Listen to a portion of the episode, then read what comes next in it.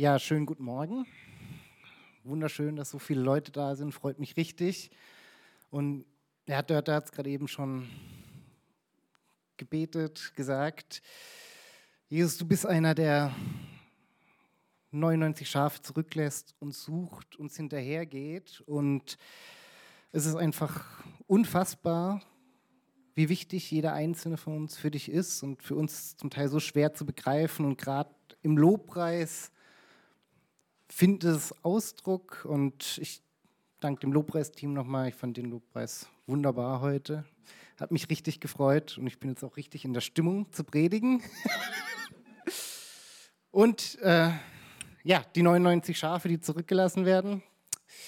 Wie es so will, äh, ist das heute genau mein Thema. Also ich predige über das Gleichnis vom verlorenen Schaf und die Eingangsfrage, wer von euch kennt es? Tatsächlich einige. Und jetzt direkt die Anschlussfrage. Das klang jetzt ja gerade so, oh, toll, du folgst diesem einzelnen Schaf, das verloren geht und lässt die 99 zurück. Hat sich schon mal jemand gefragt, ob das nicht vielleicht ein bisschen übertrieben ist? Was passiert eigentlich mit den 99 zurückgelassenen Schafen? Sind die dann allein? Hat sich irgendjemand diese Gedanken schon mal gemacht, was jetzt eigentlich mit den, mit den anderen ist? Okay. Dann bin ich jetzt mal gespannt, äh, ob ihr alles, was ich sagen will, schon wisst oder ob ich vielleicht euch eine neue Perspektive auf die anderen Schafe gebe, die da in diesem Gleichnis äh, mit eine Rolle spielen. Und ähm, bevor wir jetzt das äh, Gleichnis erstmal zusammen lesen, kurz ein bisschen Kontext. Äh, wo steht das? Es gibt zwei Stellen mit dem Gleichnis vom verlorenen Schaf. Einmal in Matthäus 18, 10, 14 und im Lukasevangelium. Wir werden uns jetzt dann die Stelle im Lukasevangelium anschauen. Und ähm, das steht in der Rahmenhandlung in Lukas äh, 15 im Kontext des Gesprächs von Jesus äh, mit Pharisäern und Schriftgelehrten und enthält eben drei, drei Gleichnisse, die alle zum Hauptthema haben, die Freude über das Wiederfinden von was Verlorenem. Und neben dem Gleichnis vom verlorenen Schaf, das bekannt ist, ist es noch die verlorene Drachme und das Gleichnis vom verlorenen Sohn, das wahrscheinlich auch relativ viele von euch kennen dürften. So starten wir mal rein und gucken uns an, was steht denn jetzt eigentlich genau im Text. Lukas 15, Vers 1 bis 7. Es pflegten sich ihm aber alle Zöllner und Sünder, Sünder zu nahen und ihm zuzuhören. Und die Pharisäer und die Schriftgelehrten murrten und sprachen, dieser nimmt Sünder an und isst mit ihnen. Er sagte aber zu ihnen dieses Gleichnis und sprach, welcher Mensch unter euch, der hundert Schafe hat und eines von ihnen verliert, lässt nicht die 99 in der Wildnis und geht dem Verlorenen nach, bis er es findet. Und wenn er es gefunden hat, nimmt er es auf seine Schulter mit Freuden. Und wenn er nach Hause kommt, ruft er die Freunde und Nachbarn zusammen und spricht zu ihnen. Freut euch mit mir, denn ich habe mein Schaf gefunden, das verloren war.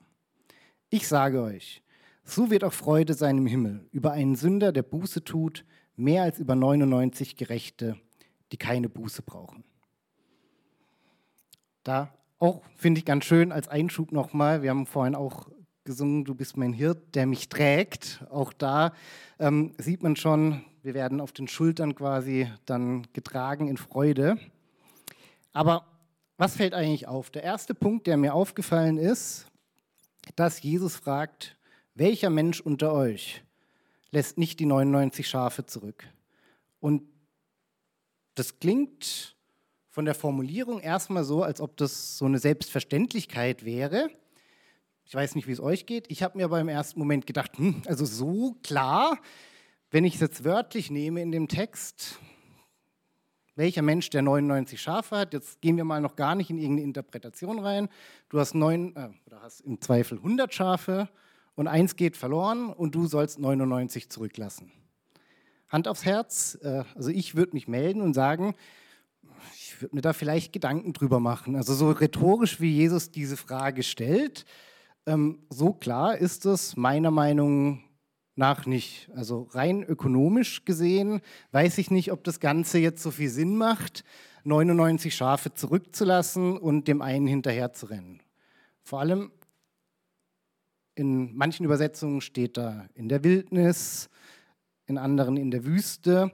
Aber diese Formulierung impliziert ja schon ein bisschen, also es ist nicht der sichere Stall. Also es ist nicht irgendwie was, wo überhaupt nichts passieren kann, sondern es ist irgendwie die Wildnis, in der man zurückgelassen wird. Also jetzt nicht dieser, dieses hundertprozentige Schutzgebiet, wo man tatsächlich sagen kann, okay, in Ordnung, eingezäunt, alles gut, ähm, die lasse ich gefahrlos da, passiert nichts, alles in Ordnung. Also die Gefahr, wenn wir jetzt in dem Bild bleiben, dass äh, in der Wildnis die Schafe von einer Wildherde oder von, von Wildtieren angegriffen werden, ähm, die besteht auf jeden Fall mal.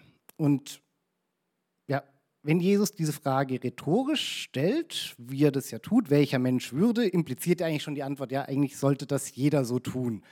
Dann würde ich jetzt schon mal am Anfang sagen, hm, diesen relativ rationalen, ökonomischen Blick, den ich da vielleicht und manche andere auch am Anfang mal auf diese Sache haben, hm, 99 und das eine und gegeneinander abwägen, könnte sein, dass das nicht der gewünschte Blick auf die Sache ist, um es mal so zu formulieren.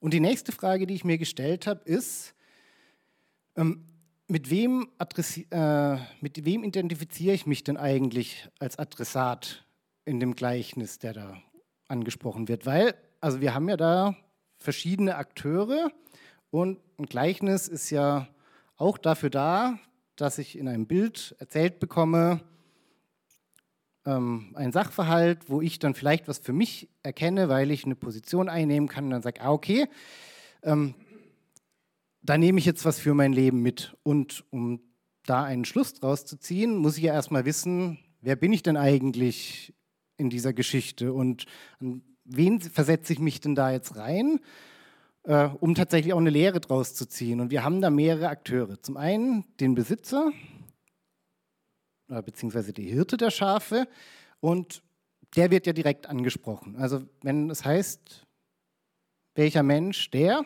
dann kriege ich das ja auch direkt quasi mal serviert. Das heißt, wir haben potenziell, können wir uns in den Besitzer, den Hirten reinversetzen, der vor der Entscheidung steht, lasse ich jetzt die Schafe zurück und laufe dem einen Verlorenen nach oder nicht.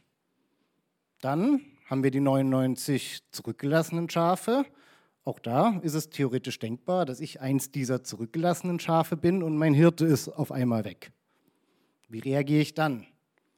Dann, was natürlich auch auf der Hand liegt, gerade in dem Bild mit Sünder, die umkehren müssen, bin ich das verlorene Schaf? Identifiziere ich mich damit? Bin ich auf Abwägen und hoffe gefunden zu werden? Werd gesucht und, was vielleicht auch schnell vergessen wird, es gibt ja noch die Freunde und die Nachbarn, die bei der Rückkehr aufgefordert werden, sich mitzufreuen, dass genau dieses eine Schaf wieder da ist. Auch die könnten einer der Akteure sein, in die ich mich als Leser dieses Gleichnisses hineinversetzt werde und angesprochen bin, mich als Nachbar, als Freund mitzufreuen, dass jemand wieder da ist. Das heißt, wir haben hier eigentlich eine relativ komplexe Situation und bei Gleichnissen ist es meistens so, es gibt ein übergeordnetes Thema, das habe ich schon angedeutet, eben dieses, die Freude über die Rückkehr von was, was man verloren hat und natürlich in diesem Kontext mit den Pharisäern eben auch, klar, Jesus will auch diesen Pharisäern was sagen, die schriftgelehrt sind, die sich selbst für die Gerechten halten. Ähm, und das ist quasi so die, die offensichtliche Message. Also, wenn wir jetzt dieses Gleichnis anschauen, klassische Rollenverteilung, der Besitzer, Hirte, Gott, Jesus, die 99 Schafe, die zurückgelassen werden, Pharisäer, Schriftgelehrte, das verlorene Schaf der Sünder, dem nachgegangen wird und auch die Freunde und Nachbarn nach der Logik auch wieder die Pharisäer, die Schriftgelehrten, die halt überhaupt nicht verstehen können, was jetzt Jesus eigentlich mit diesem, in Anführungszeichen, einen Schaf, also den Sündern will, mit denen er sie jetzt an den Tisch setzt und die jetzt quasi sich selbst als Herde genug sind, könnte man sagen. Also reicht doch, wenn wir 99 gut zusammenhalten und zusammenpassen. was kümmerst du dich jetzt noch um dieses eine Schaf mehr? Das ist jetzt ein bisschen überspitzt formuliert gewesen, aber so ist ja ein bisschen die Denkweise. Und eben dieses klassische Rollenverständnis liegt ja so ein bisschen auf der Hand, aber ich würde euch jetzt mal ein bisschen mitnehmen und sagen, okay, gucken wir uns das mal an, ob man sich vielleicht auch noch in andere Rollen reinversetzen kann und wie ich es am Anfang schon angeteasert habe, sagen, okay, was denkt sich eigentlich der Hirte dabei, die 99 zurückzulassen? Woher kommt es? Gibt es da irgendwie eine Rechtfertigung für? Finden wir da irgendwie eine Parallele auch in der Bibel, um zu gucken, ähm, was steckt denn da eigentlich dahinter und mit welchem Motiv spricht denn Jesus dieses Bild eigentlich an? Und um uns dem zu nähern, ähm, gucken wir das Ganze mal aus einer anderen Perspektive an und schauen deswegen zurück ins Alte Testament. Und da eine sehr ähnliche Geschichte. Wie ihr vielleicht auch kennt, ich hole jetzt heute nur die, die Klassiker raus, die jedem schon mal ein Begriff waren, die Geschichte von Josef und seinen Brüdern. Josef wird von seinen Brüdern verkauft, geht also verloren. Und er wird auch am Ende wiedergefunden, also mit der Familie vereint. Und damit sind wir natürlich voll drin in diesem äh, Gleichniskanon, noch ein bisschen näher am äh, Gleichnis vom verlorenen Sohn. Aber äh, die Themen wiederfinden, verloren gehen, ähm, Gott ist da, ähm, lässt sich eins zu eins eigentlich ziemlich gut übertragen. Und das hilft uns dabei zu ergründen, warum Gott eigentlich die Schafe im Gleichnis oder auch die Brüder da zurücklässt. Und dafür lesen wir jetzt mal 1. Mose 39, 1 bis 5. Josef aber war nach Ägypten hinabgeführt worden. Und Potiphar, ein Kämmerer des Pharao, der Oberste der Leibwache, ein Ägypter, hatte ihn aus der Hand der Ismailiter erworben, die ihn dorthin gebracht hatten. Und der Herr war mit Josef, und er war, und er war ein Mann, dem alles gelang. Und so durfte er im Haus seines ägyptischen Herrn bleiben. Und als sein Gebieter sah, dass der Herr mit ihm war und dass der Herr in seiner Hand alles gelingen ließ, was er unternahm, da fand Josef Gnade in seinen Augen und durfte ihn bedienen. Und er setzte ihn zum Aufseher über sein Haus und gab alles, was er hatte, in seine Hand. Und von der Zeit an da er ihn über sein Haus und über alle seine Güter gesetzt hatte, segnete der Herr das Haus des Ägypters um Josefs Willen, und der Segen des Herrn war auf allem, was er hatte, im Haus und auf dem Feld. Also, wie ich schon angesprochen hatte, Josef geht verloren, er wird von seinen Brüdern verkauft, landet dann über Umwege, Sklavenhändler in Ägypten, in einem fremden Land und ist quasi wie das Schaf aus der Herde verloren, weil wir haben ja quasi, wenn wir ähm, das Volk Israel anschauen, die Stammväter Abraham, Isaak, Jakob und die Familie, die von Gott zugesagt bekommen, aus euch soll ein großes Volk erwachsen. Und die sind quasi, wenn man das als den Ursprung sieht, im Land Kanaan. Und man kann davon ausgehen, dass Gott quasi dort als Schutz ist. In der Geschichte haben wir aber einen kleinen Spin drin und es scheint ein bisschen anders zu sein. Denn was wir hier genau lesen ist, und der Herr war mit Josef. Und auf dem Haus, segnet ihn, segnet in diesem fremden Land quasi das Haus des Kämmerers, des Pharaos. Und Josef ist der, der die Träume bekommt. Er ist der, der die Hungersnot vorhergesagt bekommt. Und es scheint auf einmal so, als ob Gott nicht quasi bei den Zurückgelassenen ist, also bei den Brüdern, bei Jakob im Land Kanaan, denn dort bricht eine Hungersnot aus. Ägypter sind diejenigen, die darauf vorbereitet sind, weil Gott ihnen das zeigt und die Silos voll machen, Getreidevorräte anlegen.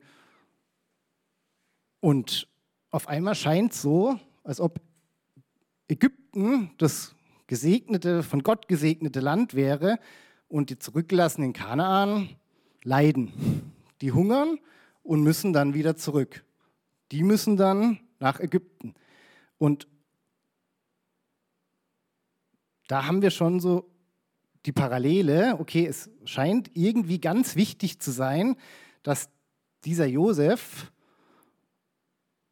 den besonderen Schutz Gottes hat und nicht das eigentliche Volk und dass es irgendwie auch okay zu sein scheint, dass die jetzt eben hungern müssen und nach Ägypten müssen. Und also diese Parallele finde ich wirklich richtig, richtig spannend. Und es gibt ja noch mehr. Also die Brüder sind auch, wie wir jetzt bei den Pharisäern vielleicht ähm, schon sehen konnten, sind ja auch eigentlich äh, die Eifersüchtigen, die irgendwie so ein bisschen rummurren und sagen, ja, der Josef, das ist so der Liebling und ähm, deswegen trotz Reaktion verkaufen sie ihn und auch nachdem sie sich dann wieder treffen, bleibt ja dieses Verhältnis wirklich angespannt zwischen Josef und den Brüdern. Also da geht es darum, wenn der Vater stirbt und so. Also das wird nie wieder so richtig rein. Und auch da haben wir so eine Trennung. Wenn wir die Geschichten jetzt wieder so ein bisschen verknüpfen, können wir sagen, okay, die Pharisäer sind die eigentlich, die sich auf Gottes Gebote stellen, sagen, wir sind eigentlich die Gerechten, weil wir die halten und sich die, mit diesen Sündern abgrenzen, sagen, okay, das sind irgendwie die, die da nicht zu uns gehören. Da wollen wir eigentlich gar nicht wirklich mit denen zu tun haben und da haben wir Vorurteile. Äh, irgendwie, das, das, scheint nicht zu passen und die kriegen es nicht in ihren Kopf rein, warum Jesus sich jetzt eigentlich äh, mit denen mehr abgibt als mit ihnen. Also auch da wieder ganz stark diese Eifersuchtsthematik zu denken, äh, der hat was, aber was ich nicht habe und ich habe es doch eigentlich verdient und der nicht. und ja, also wenn man das Ganze verknüpft, kann man sagen, und nochmal zurück zu dem Thema, warum ist jetzt Gott eigentlich bei Josef und nicht bei den anderen?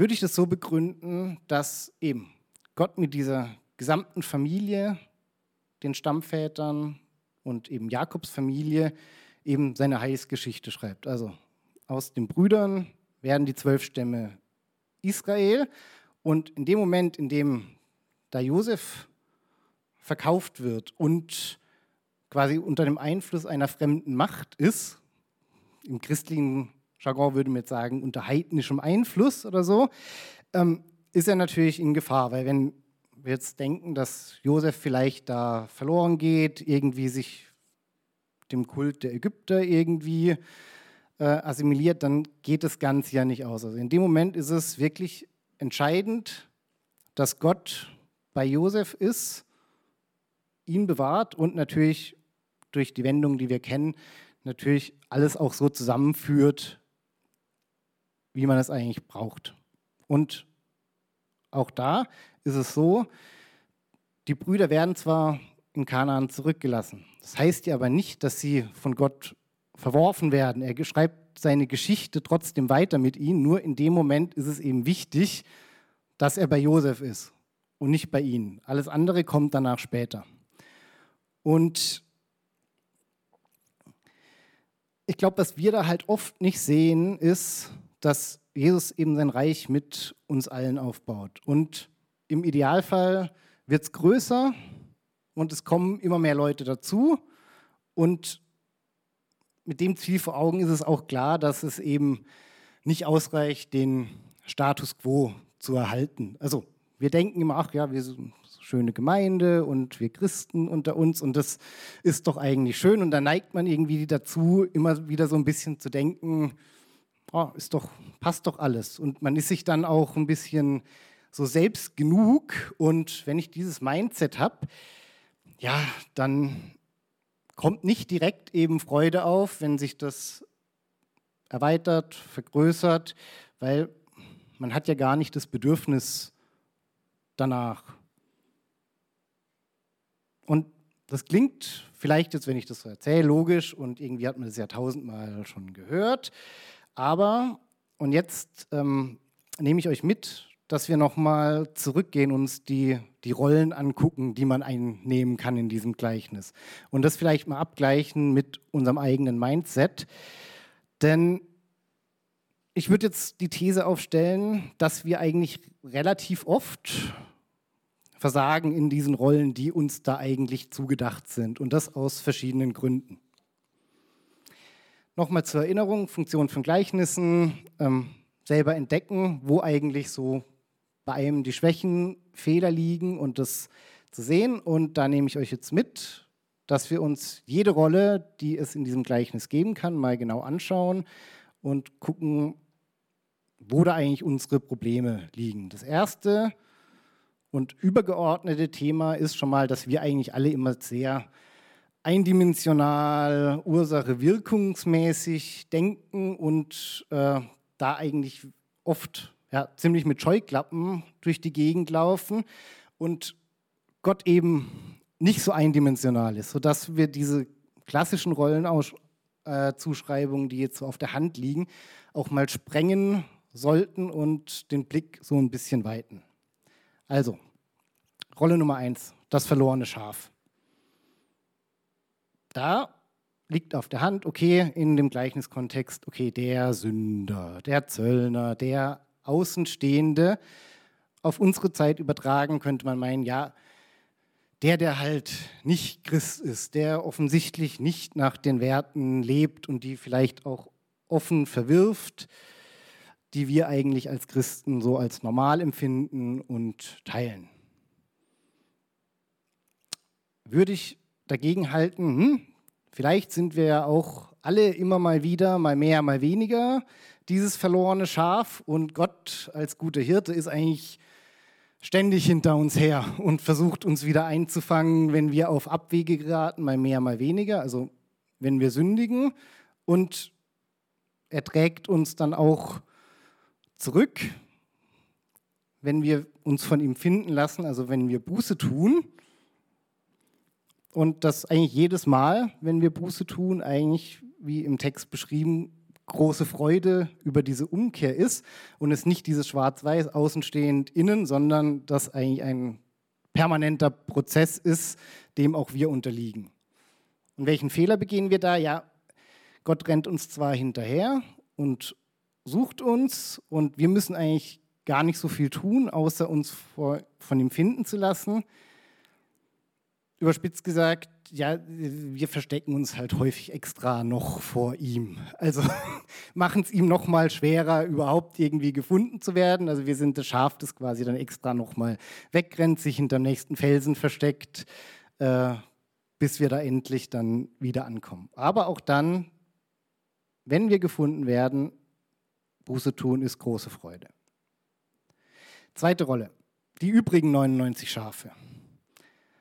Also, wenn wir jetzt mal gerade in die Position gehen, dass wir jetzt nicht gerade auf Abwägen sind, sondern Teil dieser Herde, äh, die von Gott zurückgelassen wird, ähm, na, dann laufen wir eben oft Gefahr zu glauben, dass Gott uns im Stich lässt. Und eigentlich könnten wir ja darauf vertrauen, dass uns nichts droht, weil wir wissen ja eigentlich, wir haben es vorhin auch gesungen, Gott ist der gute Hirte. Ein guter Hirte, dem kann man vertrauen, der weiß wahrscheinlich schon, was er tut. Anders gesprochen, wenn wir uns mit der Gruppe der 99 Schafe, die zurückgelassen werden, identifizieren, könnte man das doch Ganze auch als Vertrauensbeweis interpretieren. Also wir sind die, von denen Gott denkt, hm, die kann ich mal eine Minute alleine lassen damit die Herde vervollständigt wird. Das sind jetzt die, die ich nicht mit Argusaugen beobachten muss und jeden Moment im Blick behalten muss, dass sich nicht die ganze Herde wieder in alle Himmelsrichtungen verteilt. Ja, das klappt mal mehr, mal weniger, aber auch wenn wir da stehen bleiben, dann ist es dann oft so, dass wir wie diese Pharisäer, Schriftgelehrten, dann doch auch so ein bisschen das Murren anfangen. Wenn nicht laut, aber vielleicht dann doch irgendwie innerlich, so, oh Gott, du siehst mich gar nicht und bei allen anderen wirkst du und machst du und was ist jetzt eigentlich bei mir? Ich habe dich jetzt, ich bete, aber ich habe dich jetzt schon lange nicht mehr gehört und was ist da eigentlich los? Also wir sind da so egozentriert, dass wir voll oft da eigentlich immer die hundertprozentige Aufmerksamkeit wollen und es dreht sich jetzt nur um uns und nicht um die ganze Herde. Und ja, Nummer drei. Besitzer der Schafe, Hirte. Es gibt ja, wie ihr wahrscheinlich alle wisst, auch den Missionsbefehl in der Bibel. Heißt, wir sind jetzt mittlerweile in der Position, selbstverlorenen Schafen nachzugehen, die nach Hause zu bringen, indem wir das Evangelium verbreiten. Nummer vier. Freunde, Nachbarn, die aufgerufen sind, sich zu freuen. Auch da sind wir oft ziemlich geschäftsmäßig unterwegs. Das heißt, wir sind da oft unterbewusst irgendwie so ein bisschen gleichgültig. Wie ich es vorhin schon mal angedeutet habe, auf ein mehr oder weniger in der Herde kommt es jetzt nicht an. Das ist so das, der Grund, warum ich jetzt zum Beispiel gar nicht irgendwie das Evangelium verbreite, von Jesus erzähle, weil ah, ob es jetzt mehr oder weniger sind, ist doch jetzt eigentlich nicht so wichtig. Hauptsache Gott ist bei mir. Dann würde ich aber noch sagen, was diese Freude vielleicht ein bisschen Abbruch tut. Was es natürlich auch gibt, ist diejenigen, die in Missionen so eine Art heilige Pflichterfüllung sehen. Also das ist so eine Routine, die ich irgendwie abarbeite, weil es in der Bibel steht und da bleibt dann irgendwie auch wenig Raum für echte Freude dran, sondern ich mache das halt zack, zack, zack, zack, zack. Bürokratiemäßig arbeite ich das ab. Wieder 100 Leuten von Jesus erzählt, check. Aber Freude, ja, also es gibt diese zwei Extreme und also bei Nummer eins, also das verlorene Schaf, steht da jetzt ein bisschen außen vor bei den Gründen, warum wir uns so verhalten, weil da sind sie eigentlich eher persönlicher Natur. Bei den Rollen 2 bis 4 habe ich jetzt mal einen Hauptdenkfehler ausgemacht, dem wir unterliegen und warum wir da eigentlich immer wieder in diese Falle geraten, dass wir eben uns nicht so verhalten, wie wir uns eigentlich verhalten sollen. Und das hat ein bisschen mit meiner Eingangsfrage zu tun. Wer hat sich noch nie Gedanken gemacht oder was eigentlich mit diesen 99 Schafen ist und warum ist es eigentlich für uns eben nicht normal, dass Jesus da fragt, ja, was für ein Mensch würde denn nicht die 99 verlassen und ich auch gesagt habe, hm, also ich würde da schon drüber nachdenken, vielleicht die 99 zu schützen, zu behalten und der 1% ist Schwund. Und ich glaube, Ursache des Ganzen ist, dass wir eben so eine ökonomische Denkweise nach Kosten-Nutzen haben. Da will ich jetzt grundsätzlich gar nichts gegen sagen. Im Alltag, äh, den wir so zu regeln haben, ist das ein relativ gutes Prinzip, mit dem man auch oft gute Dinge bewirken kann. Die Falle ist halt, das auf alles anzuwenden. Und in den meisten Fällen ist es ja so. 99 Prozent sind wertvoller als 1 Prozent oder 0,0001 Prozent oder noch weniger. Wenn ich mich an dieses Prinzip nicht halten würde, äh, wird wahrscheinlich in meinem Alltag ziemlich viel den Bach runtergehen und ich würde überhaupt keine Prioritäten setzen und würde gar nicht hinterherkommen. Aber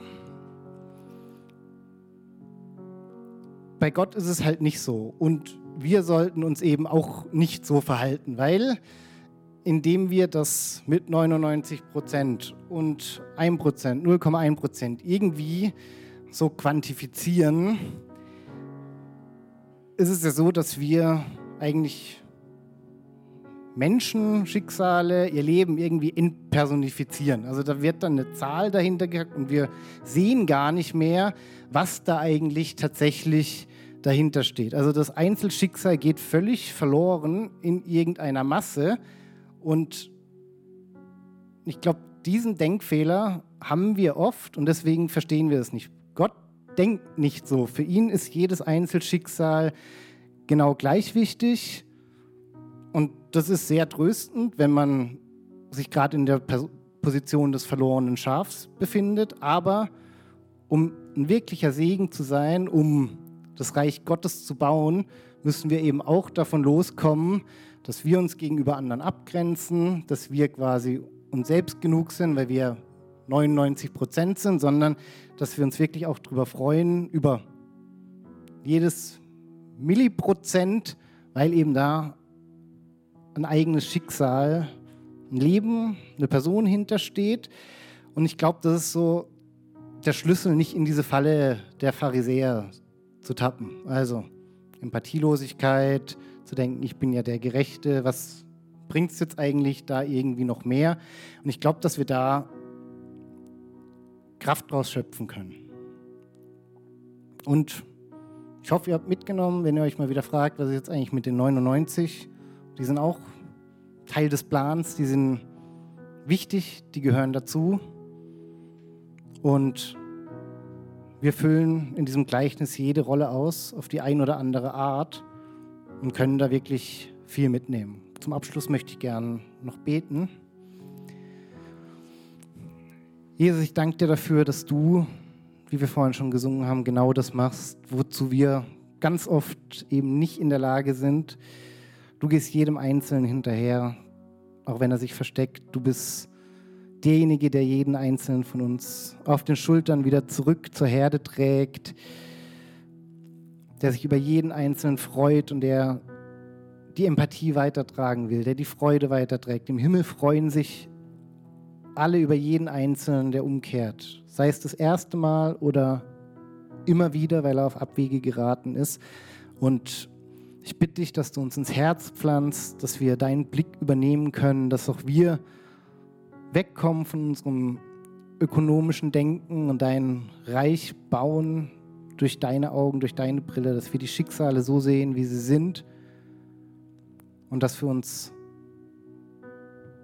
nicht wie im Gleichnis ein Schaf ein Schaf ist, also einen monetären Wert hat, sondern eben ein Mensch, der gerettet wird, der gefunden wird und mit jedem Einzelnen, der gefunden wird, dein Reich größer wird. Amen.